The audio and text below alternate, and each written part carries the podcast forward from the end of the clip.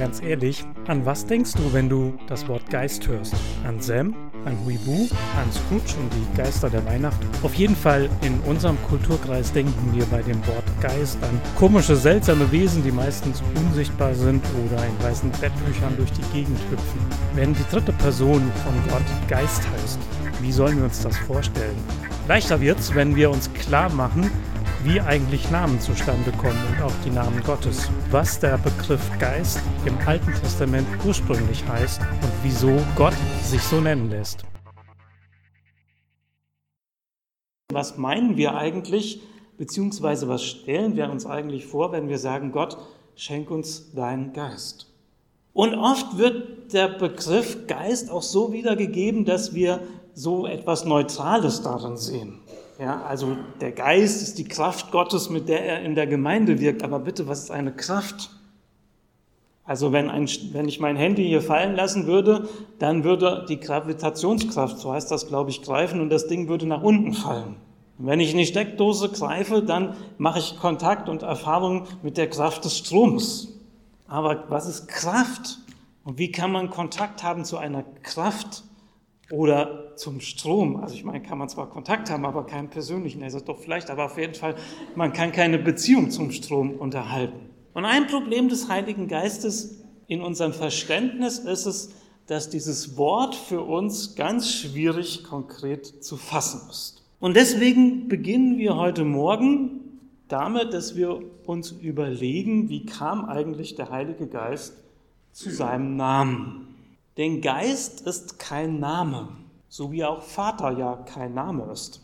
Und trotzdem sagt Jesus, wenn ihr zu Gott sprecht, dann nennt ihn Vater. Und auch Sohn ist ja kein Name, sondern ein Begriff, aber es reicht auch, wenn wir von Gott dem Sohn sprechen und wir wissen, dann ist Jesus gemeint. Wenn wir Gott mit seinem Namen ansprechen wollten, den er sich selber gegeben hat, dann müssten wir Jahwe sagen, beziehungsweise wir wissen nicht mehr so genau, wie man das ausspricht, weil die Juden das dann nicht mehr ausgesprochen haben. Aber das ist das, was Gott zu Mose gesagt hat, als Mose gesagt hat, wer bist du eigentlich Gott? Und dann hat Gott gesagt, wenn du wissen willst, wer ich bin, also ich bin der, der ich bin. Das bedeutet Jahwe übersetzt, das ist mein Name. Aber so reden wir Gott ja gar nicht an mit seinem Namen, sondern wir sagen Vater, weil Jesus gesagt hat, das wäre ein guter Name für den, der über mir steht. Und auch Geist ist also erstmal ein Begriff, und zwar kein frommer, sondern es ist ein Begriff, der aus der Umwelt des Alten Testamentes kommt. Wie kam es überhaupt dazu, dass Menschen Namen bekamen? Damit muss ich nämlich anfangen.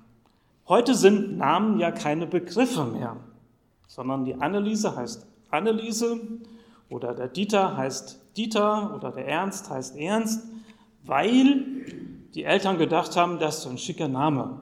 So nennen wir das Kind. Bei Anneliese wird jetzt, und der Dieter würde kein Mensch denken, das ist ein Begriff oder so, sondern das kennen wir nur als Name. Aber zu biblischen Zeiten war das nicht so, dass man sich überlegt hat, wie nennt man das Kind, weil es irgendwie schick und modern ist, sondern eigentlich so im übertragenen Sinne war das so, man hat das Kind mal so ein bisschen beobachtet und wenn es dann zum Beispiel immer trotzig war, dann hat man trotzig, dann hat's man, dann hat man es trotzi genannt.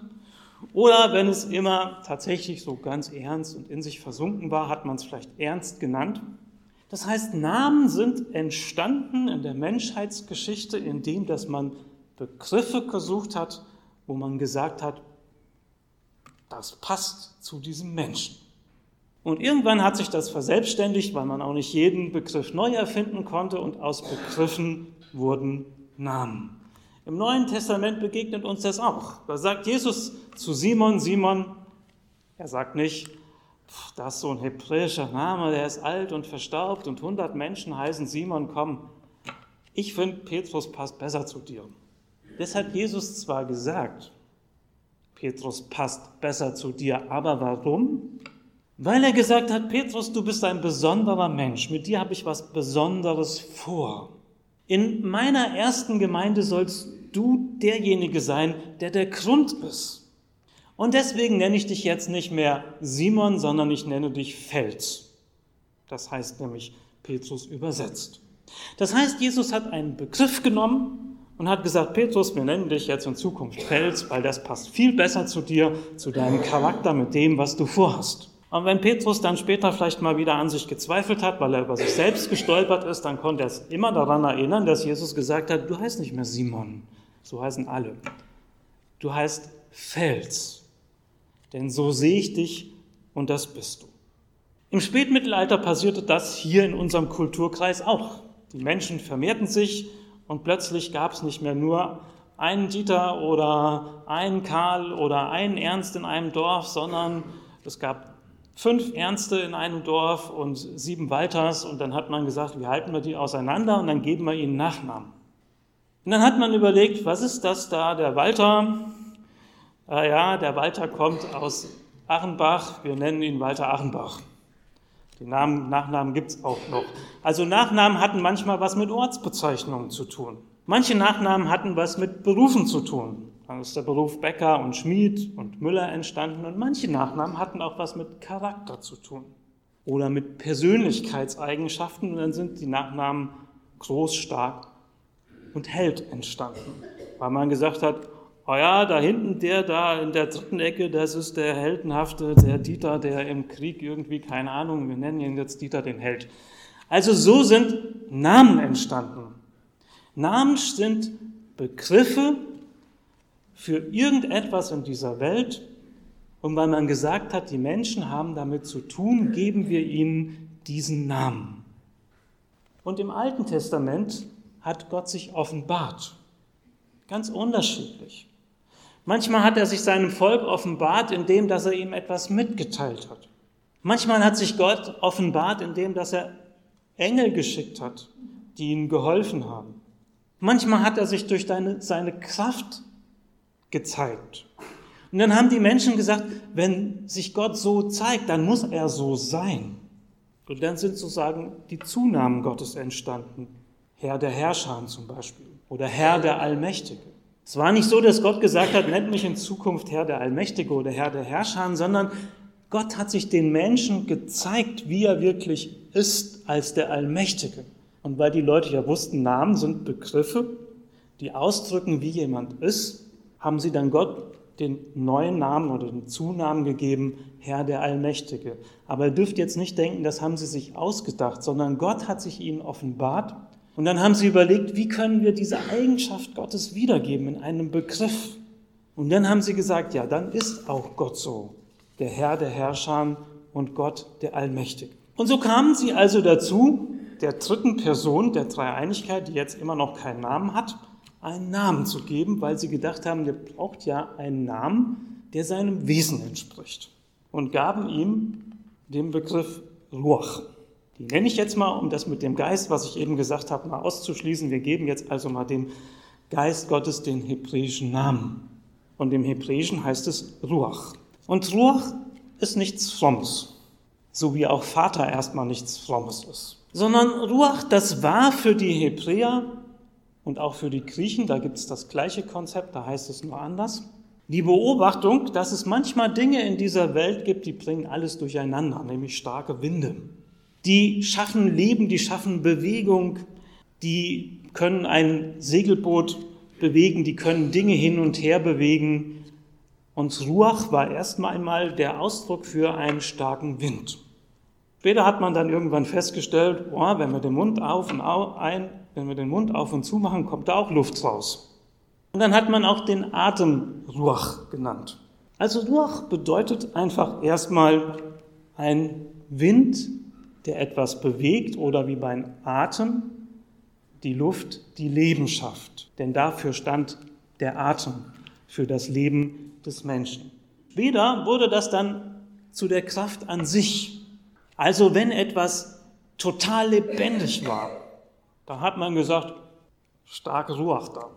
Also wir könnten heute sagen, wenn wir den Begriff im Deutschen noch hätten, der Frühling hat was mit Ruach zu tun. Da ist nämlich eine starke Lebenskraft dahinter. Oder wenn ein Mensch besonders lebendig war, dann konnte man den Begriff auch nennen. Was ist also Ruach? Ruach ist der Begriff für eine dynamische Kraft, die man im Alltag beobachten kann, in der Schöpfung, an uns selber, die dafür sorgt, dass wir lebendig sind, dass wir in Bewegung sind, dass Kraft entsteht, dass Macht entsteht wie ein starker Sturm und uns in Bewegung setzt. Das macht sich zum Beispiel deutlich im ersten Buch Mose, im Schöpfungsbericht. Da heißt es im zweiten Schöpfungsbericht, Gott gab dem Menschen seinen Ruach, seinen Atem. Er hauchte ihn an und was passiert? Er wird lebendig. Und später übertrug man das. Und dann sieht Hesekiel, wie der Geist Gottes in die toten Gebeine fährt und neues Leben schafft. Und weil der Geist Gottes Leben schafft und lebendig ist, deswegen war der Geist Gottes auch derjenige, der Menschen befähigte. Wenn also plötzlich ein Richter aufstand und man wusste, also ein Richter nicht so in eine, der Recht spricht, sondern der dem Volk vorsteht aus dem Richterbuch oder ein König oder ein Prophet. Und wenn der plötzlich Dinge, Dinge konnte, weil er Macht hatte, dann sagte man, der Ruach Gottes diesen Menschen jetzt die Macht und die Lebenskraft gegeben für sein Amt als Richter, für sein Amt als Prophet. Also, was bezeichnet dann Ruach im Alten Testament? Jetzt hat man festgestellt, Gott selber konnte man nicht so begegnen. Also selten auf jeden Fall, nur in Ausnahmen. Man hatte sogar, Gott hatte sogar gesagt, ihr könnt mich gar nicht sehen, dann müsst ihr sterben, ich bin viel zu heilig. Man hatte aber gemerkt, Gott war in dieser Schöpfung. Er wirkte in dieser Schöpfung. Er schaffte Leben. Er gab den Menschen Gaben und Fähigkeiten und Kraft. Und dann hat man gesagt, denn man hatte ja noch keine, Gott hatte sich in seinen drei Personen noch nicht offenbart, man hatte die Vorstellung, es gibt einen Teil Gottes, der ist in dieser Welt, der wird in dieser Welt. Und diesen Teil Gottes vergleichen wir, den nehmen wir wahr wie einen starken Wind. Den nehmen wir wahr, wahr wie unseren Atem. Der offenbart sich uns genauso, wie sich ein Wind zeigt und ein Atem zeigt in Bewegung und Leben. Und so nennen wir ihn. Wir nennen ihn Ruach, was dann eben in unserer Sprache mit Geist übersetzt ist. Aber das ist damit gemeint. Und wie war das dann im Neuen Testament? Im Prinzip ist Jesus ein gutes Beispiel dafür, was der Heilige Geist gewöhnlich tut. Nämlich erstens, der Heilige Geist ist die, der Teil Gottes, der Leben schafft. Und genau das hat er getan. Er hat den Menschen Jesus geschaffen. Wir haben es eben gesungen, dass Jesus geboren wurde durch den Heiligen Geist. Und damit bekennen wir, dass der Heilige Geist in Maria war, wie er das konnte, das kommt noch mal in einer späteren Predigt, und dass er in Maria das getan hat, was er immer tut, nämlich Leben schaffen. Und so ist der Mensch Jesus entstanden. Und als Jesus getauft wurde, kommt der Heilige Geist auf Jesus herab, genau wie er früher auf die Priester und Propheten herabgekommen ist und tut das, was er immer getan hat.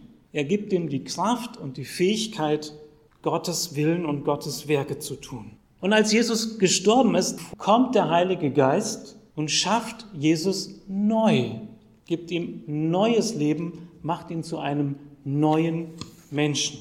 Und das tut er nicht nur im Sinne vom biologischen Leben, sondern dann auch eben übertragen.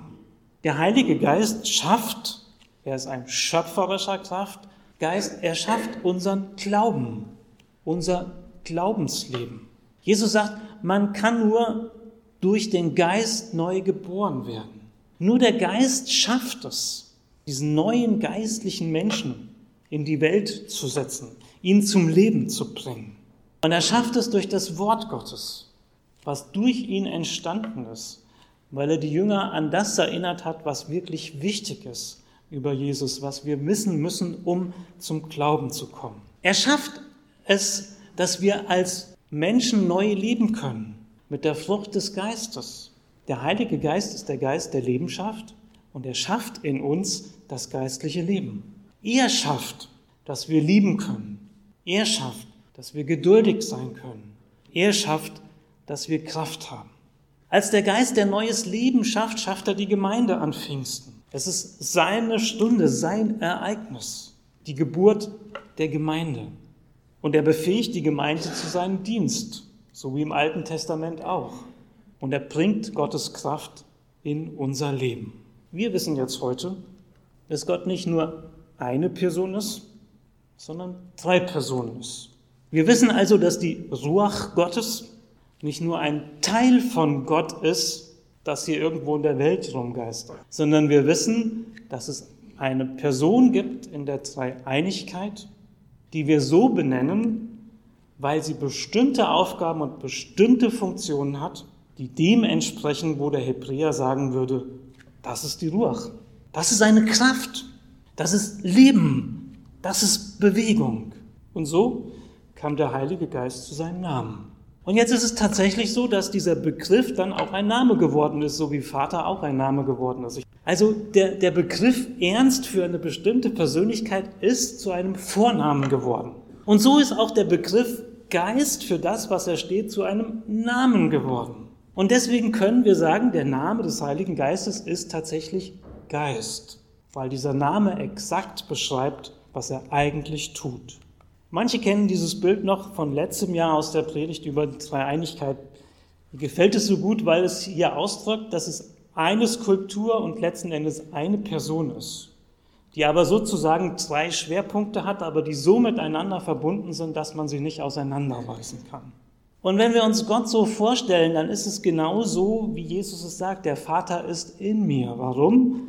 Weil Jesus und der Vater so miteinander verbunden sind, dass da, wo Jesus ist, immer auch irgendwie ein Teil vom Vater ist.